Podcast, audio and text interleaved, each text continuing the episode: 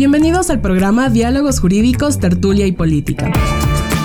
En este espacio abordaremos temas que van desde lo más coyuntural hasta lo más cotidiano. Conversaremos con docentes expertos para entender cómo funciona la política en nuestra sociedad, desde diferentes áreas del estudio de derecho. Únete a este emocionante viaje donde vamos a desaprender y volver a aprender constantemente. Diálogos Jurídicos, Tertulia y Política. Bienvenidos a un nuevo episodio, mi nombre es Nicole Valareso y hoy nos acompaña Roberto Beltrán, docente de UTPL y titular de Cátedra UNESCO de Cultura y Educación para la Paz. En el programa de hoy exploraremos un tema de gran relevancia en el ámbito legal y social, la resolución alternativa de conflictos. En un mundo en constante cambio, es esencial encontrar formas efectivas y pacíficas para resolver disputas y alcanzar soluciones justas. Exploraremos cómo estos enfoques pueden brindar soluciones eficientes preservando las relaciones y evitando el largo proceso de litigio. Bienvenido Roberto en este espacio que es suyo. Le doy la palabra completamente al experto del tema y voy a empezar planteándonos eh, esta pregunta que a lo mejor cuando escucharon el titular se vino a la mente de nuestros oyentes. ¿Cómo se definen a los medios alternativos de resolución de conflictos? Hola Nicole, muchas gracias por, por la invitación, qué alegría estar aquí y muchos éxitos con esta iniciativa que me parece muy importante. Mira, em, entiendo que ya han hablado de conflictos y ya nos hemos ido adentrando un poco en el mundo de los conflictos. Por lo general, en una sociedad, cuando existe un conflicto, se piensa en los abogados. Necesito un abogado. Hay que contratar un abogado.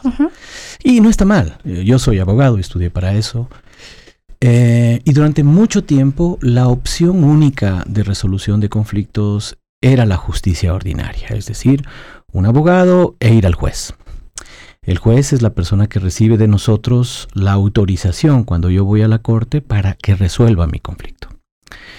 Cuando voy donde el juez le digo, no puedo resolver mi conflicto, resuélvalo usted y le muestro todo lo que yo tengo para que el juez resuelva.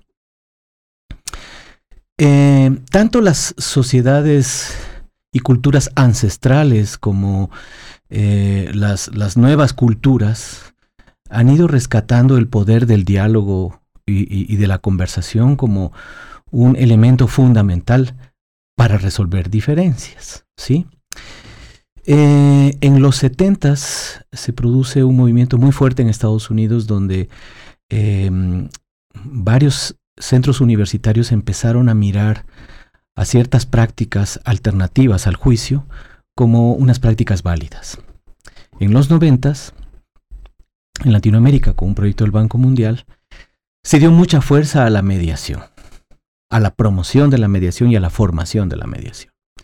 Entonces, con este breve antecedente, lo que yo quiero decir es que estos medios o métodos alternativos de resolución de conflictos son una serie de herramientas que tenemos la sociedad, los ciudadanos, las organizaciones, para intentar resolver alternativamente a la justicia ordinaria los conflictos y que ahora en el caso de Ecuador lo, tenemos como una vía absolutamente pertinente y que está en la Constitución y leyes. ¿Cuáles son estos medios alternativos más usados actualmente en nuestro país? Mira, la, la Constitución menciona a la negociación, a la mediación, al arbitraje y a la justicia de paz. ¿Sí? que es la, último, la última herramienta que ingresa en la, en la reforma del 2008, la justicia de paz. Pero principalmente yo diría que la mediación y el arbitraje. El arbitraje, de hecho, es mucho más antiguo que la mediación en, en, la legislación ecuatoriana. El arbitraje aparece en 1940 más o menos, pero en torno a las, en las cámaras de comercio sobre todo. A partir del 97 ya el arbitraje eh, se ubicó más en centros especializados de arbitraje e igual la mediación. Y nosotros como universidad fuimos de las primeras universidades que tuvimos un centro de mediación en el Ecuador. Y como, justo hablando desde la, desde la academia y generando este espacio de mediación que es súper importante para todos, em, siempre que hablamos de estos temas en, en este programa, hacemos mucho hincapié en que no es un tema solo para, para abogados, sino de todas las carreras y toda la ciudadanía en general.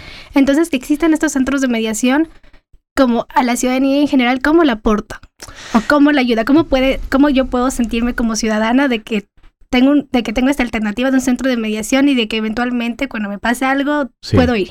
Sí, bueno, tu pregunta es muy importante. Primero para, para decir que, que ninguno es malo o bueno, si no, mejor ven a la mediación porque es mejor que el juicio. Hay algunas cosas que necesariamente tienes que ir a la corte. necesariamente. Hay conflictos que no se pueden resolver tan sencillamente. Eh, o tan sencillamente a través del diálogo. Y hay otros que sí. Entonces, ¿cómo aportan estos medios? Estos medios aportan eh, justamente tratando o gestionando conflictos que no son necesarios llevarlos al juez. Porque el poner a funcionar el aparato judicial implica una serie de recursos. Tanto el juez, su equipo académico, eh, perdón, su equipo técnico, los abogados, las instalaciones, es decir, haces funcionar la operación de justicia. Y no siempre todas las personas inclusive podrían tener fondos para ello. Entonces decimos, mira, puedes optar por la mediación porque es más ágil, es más pertinente, te permite a ti la posibilidad de, generar tú las opciones para resolver tu conflicto. Em, la verdad es que sí lo podrías resolver en unas cinco horas, lo que un juicio demora un año. Entonces hay una diferencia de tiempo y de agilidad. Eh, con el transcurso de los años, como que ya tanto los medios alternativos como la justicia ordinaria se han ido encontrando y se sienten complementarios. Antes no, antes era como una competencia un tanto em, poco, poco amigable, ¿no? Y, es más, los abogados que promovíamos la mediación, inclusive éramos vistos como, como poco abogados, ¿no es cierto? Porque el abogado siempre tiene que tener una visión hacia el litigio. Y luego, como tú dices, en los centros de mediación, no necesariamente los mediadores tienen que ser abogados. ¿sí? Pueden ser psicólogos, pueden ser trabajadores sociales, pueden ser ingenieros, arquitectos, o no ser ninguna profesión. Pero tienen que tener ciertas competencias. Tienes que formarte, sí, tienes que formarte y certificarte, eso sí. Tienes que hacer, nosotros de hecho en la universidad brindamos un curso de formación de mediadores, tienes que hacer una observación, una práctica y empiezas a mediar. Justo eso iba a preguntar, ¿cómo se preparan para ser un mediador?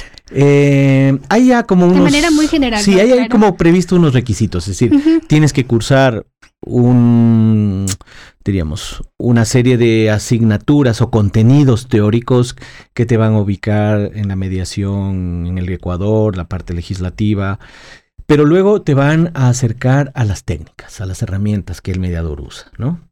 Y entonces lo que vas a aprender eso y con nosotros en la primera parte del curso haces una práctica. Luego tienes que acompañar a un mediador a ver cómo hace la mediación, que se llama observación. Entonces la primera, cumples una formación académica y práctica.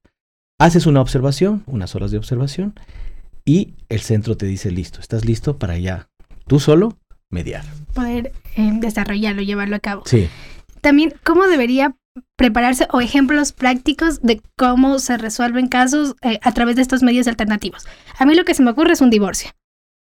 Como de sí, puede bueno, ser, no sé. Sí, bueno, los conflictos que tienen un, um, elemento em, emocional más fuerte son más complejos. Son un tanto más complejos porque, a ver, en la mediación hay, varios temas súper interesantes en la mediación. Si yo tengo un conflicto contigo, y voy a un centro de mediación yo digo, quiero que inviten a Nicole. Entonces el centro te invita, no te cita, no te exige. Ah, muy ¿Sí me entiendes? Es una, la palabra es muy importante. Sí. Cuando, vas a la, cuando vas a la corte te citan, es decir, te obligan y te dicen, usted tiene que venir. Acá no, acá te invitamos. Entonces, ahí se produce un elemento clave. Tú dices, ¿voy o no voy? No, sí quiero ir. Quiero ir porque quiero hablar. El momento que sucede eso, según algunos investigadores dicen, el 50% del acuerdo ya está. Porque las personas fueron a la invitación. Predisposición. El otro trabajo es el que mediador o mediadora hace. Y lo que pasa generalmente en un conflicto es que se rompe un canal de comunicación. Yo siento que me has fallado o yo te he fallado a ti, entonces estás molesta, molesto, no quieres hablar, quieres que, no, es que esto tiene que ser así, esto tiene que funcionar así. Entonces lo que hace el mediador a través de preguntas, que son sus herramientas, es reconectar la comunicación entre las partes. Es que se vuelvan a reencontrar. Y en ese reencuentro, lo que encuentran son opciones. Y esas opciones se van transformando en alternativas y esas alternativas constituyen lo que podría ser un acuerdo. Esa es como, Perfecto. por ahí es la ruta, la ruta, sí. del conflicto al acuerdo. Eso es un poco, que es además una, una, de las cosas que yo, yo trabajo.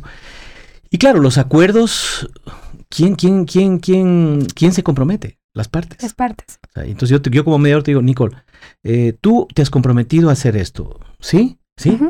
Estoy de acuerdo. ¿Estás de acuerdo? Sí, mira, y lo vas a tener que hacer eh, en julio 31. Eh, ¿Y qué va a pasar si no lo cumples, Nicole? Entonces tú dices, bueno, pues si no cumplo, pues podremos ir a, juicio. No, no, yo lo voy a cumplir, porque, etcétera. Es decir, eh, también es comprobar que tú estés muy clara y consciente de lo que te estás comprometiendo.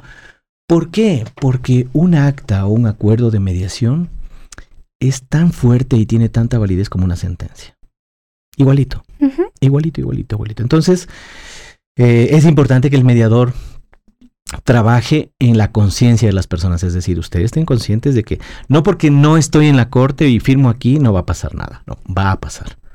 ¿Sí? Pero por lo general esta voluntariedad te lleva a cumplir. Por sí, porque si estamos los dos de acuerdo en asistir y yo creo que tiene mucho sentido, si yo digo voy a ir a, una entrevista o voy a ir a este encuentro para solucionar este conflicto, ya estoy, una parte de mí está cediendo a dar y a recibir. Efectivamente, o sea, tú quieres conversar, quieres decir, eh, sientes que que no debería romperse algo así tan fuerte. Por eso vuelvo al tema de la pregunta que decías, cuando ya es algo emotivo, eh, al principio hay que trabajar, porque mira, la, la, mediación no es, no es terapia de pareja. Entonces eso es lo primero que hay que aclarar. Descartado. Aquí no vamos a hacer terapia. Lo único que vamos a tratar es a tratarnos con mucho respeto. Y habría que definir si ustedes tienen un conflicto o qué conflicto tienen. ¿Qué tipo de conflicto? Si están animados, lo trabajamos. Y si no, quizá ustedes deban recurrir a otro espacio. Entonces, bueno, como que eso ayuda un poco a, ok, listo, listo. Nos interesa, nuestro, tenemos un hijo, nos interesa nuestro hijo, nuestra hija. sobre todo O tenemos un negocio, estamos como pareja en un negocio y al final ese negocio hay que deshacerlo o alguien se va a tener que quedar y vamos a tener que hacerlo de la mejor forma. Entonces, te centras en ese interés común, no en lo que les pasó a ustedes no en ese dolor que probablemente hay y todo eso. Un poco Tienes que trabajarlo por otro lado, sí. El, caso, ¿no? Sí. Súper de acuerdo. Em, este podcast es cortito, pero súper interesante. Y de aquí vamos a, les invitamos a todos a escucharnos en el siguiente porque vamos parte y se conecta mucho con esto de cuál es esta cultura con la que nosotros tenemos este, este, esta base para poder solucionar, proponer y demás. Entonces vamos a hablar sobre cultura de paz, que es como una base súper importante para la resolución de conflictos y una base súper importante para entender la sociedad y demás. Así que muchas gracias Roberto por este espacio. Vamos, nos van a escuchar ustedes en el siguiente, ya hablar y explicar más a detalle sobre cultura de paz. Gracias a ti. Diálogos jurídicos, tertulia y política es un programa presentado por la Facultad de Ciencias Jurídicas y Políticas y el Departamento de Ciencias Sociales y Políticas de la UTP. Esperamos que hayan disfrutado de esta exploración de las interconexiones del tema de la semana. Diálogos jurídicos, tertulia y política. Gracias por escucharnos. Hasta la próxima.